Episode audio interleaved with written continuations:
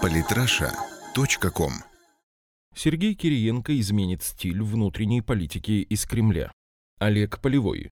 В российской власти произошли важные перестановки. Ставшего спикером Государственной Думы Вячеслава Володина на должности первого заместителя главы администрации президента сменил Сергей Кириенко. Что может означать это назначение? И что нам в принципе известно о новом замглавы президентской администрации? От политика 90-х до главы Росатома.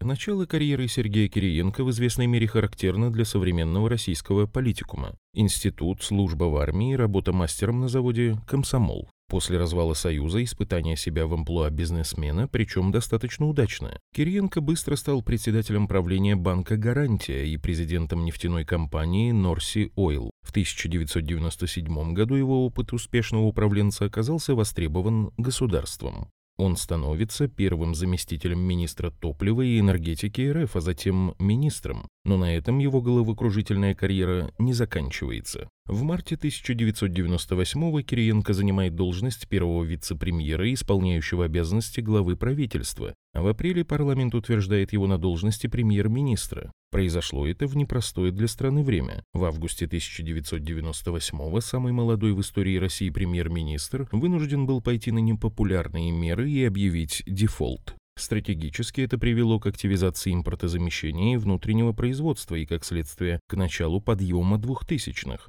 А вот тактически к финансовому кризису и снижению уровня жизни населения, в результате чего Сергей Кириенко ушел в отставку. Впрочем, в народе деятельности экс-премьера, несмотря на всю непопулярность мер, которым он вынужден был прибегнуть, дали достаточно взвешенную оценку. В 1999 году он занял второе место на выборах мэра Москвы и в том же году избран в Государственную Думу, где задержался недолго, уйдя в 2000 году по приглашению Владимира Путина на должность полномочного представителя президента в Приволжском федеральном округе. Управленческая деятельность Кириенко определенно больше по душе, чем политика. В 2001 он стал председателем Государственной комиссии Российской Федерации по химическому разоружению, а в 2005 году главой Федерального агентства по атомной энергетике России с 2007 Росатома, задержавшись на этой должности на целых 11 лет. Эксперты считают, что работая именно в сфере атомной энергетики Кириенко в полной мере раскрыл себя как администратор и организатор.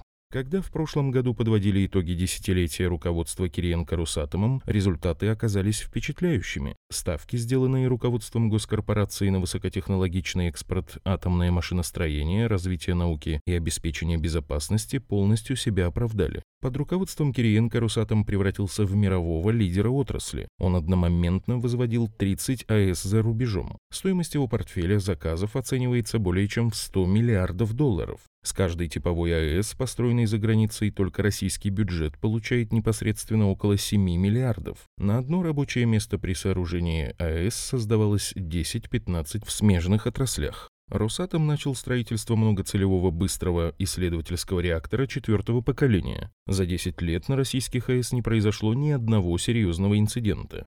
Работа в Кремле. И вот Сергей Кириенко кардинально сменил сферу работы. С 5 октября 2016 он назначен первым заместителем главы администрации президента РФ, курирующим внутреннюю политику. Эксперты оценивают данное назначение по-разному. Политолог Евгений Минченко.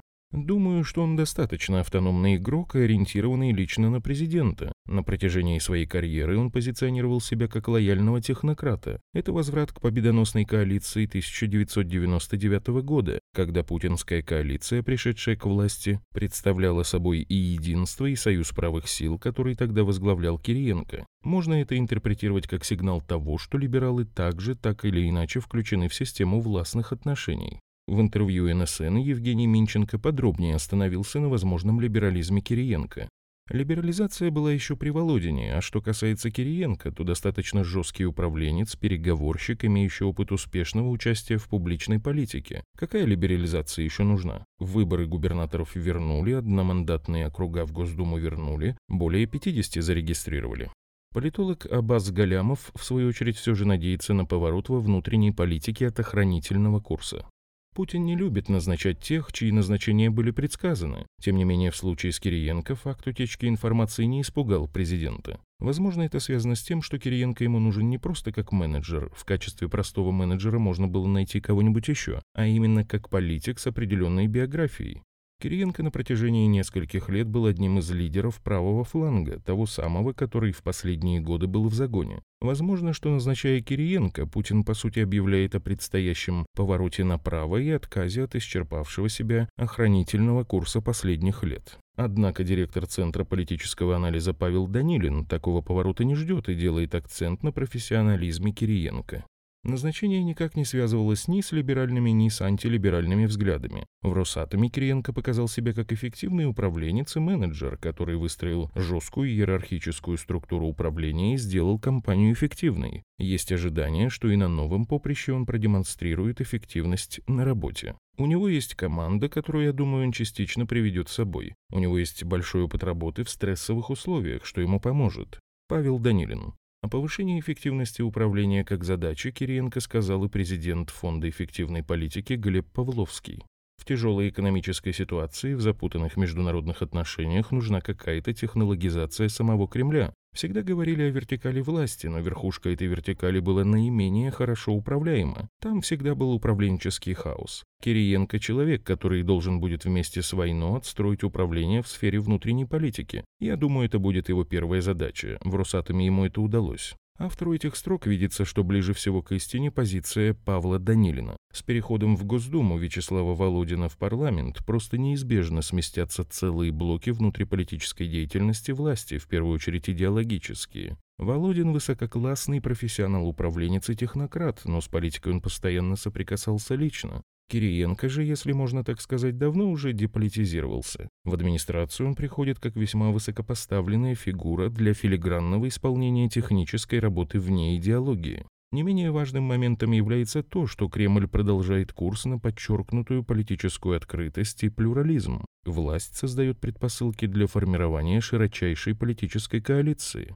С одной стороны, на важнейшие должности, связанные с обеспечением жизнедеятельности общества, назначаются люди, имеющие репутацию охранителей, однако на ключевых позициях, отвечающих за правила политической игры и доступ во власть, расставляются либералы с безупречной репутацией. Первой ласточкой этого процесса стала Элла Памфилова во главе ЦК РФ. Теперь Кириенко на куда более ответственной должности. Таким способом власть обезоруживает стоящую на деструктивных позициях часть несистемной либеральной оппозиции. Памфилова и Кириенко – политические арбитры, которых просто смешно обвинять в нелояльности к либералам. Это называется примерно так. Хотите брать на себя ответственность, заходить во власть на здоровье. Никто вам мешать не будет, только заручитесь доверием народа. Что бы ни говорили на Западе, Россия в очередной раз подтвердила, что она является одной из самых демократичных стран мира. Причем плюрализм, политическое многообразие системы делает ее только крепче.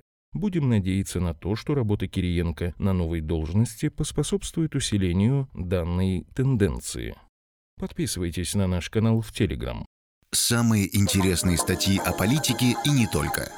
Читайте и слушайте каждый день на сайте polytrasha.com.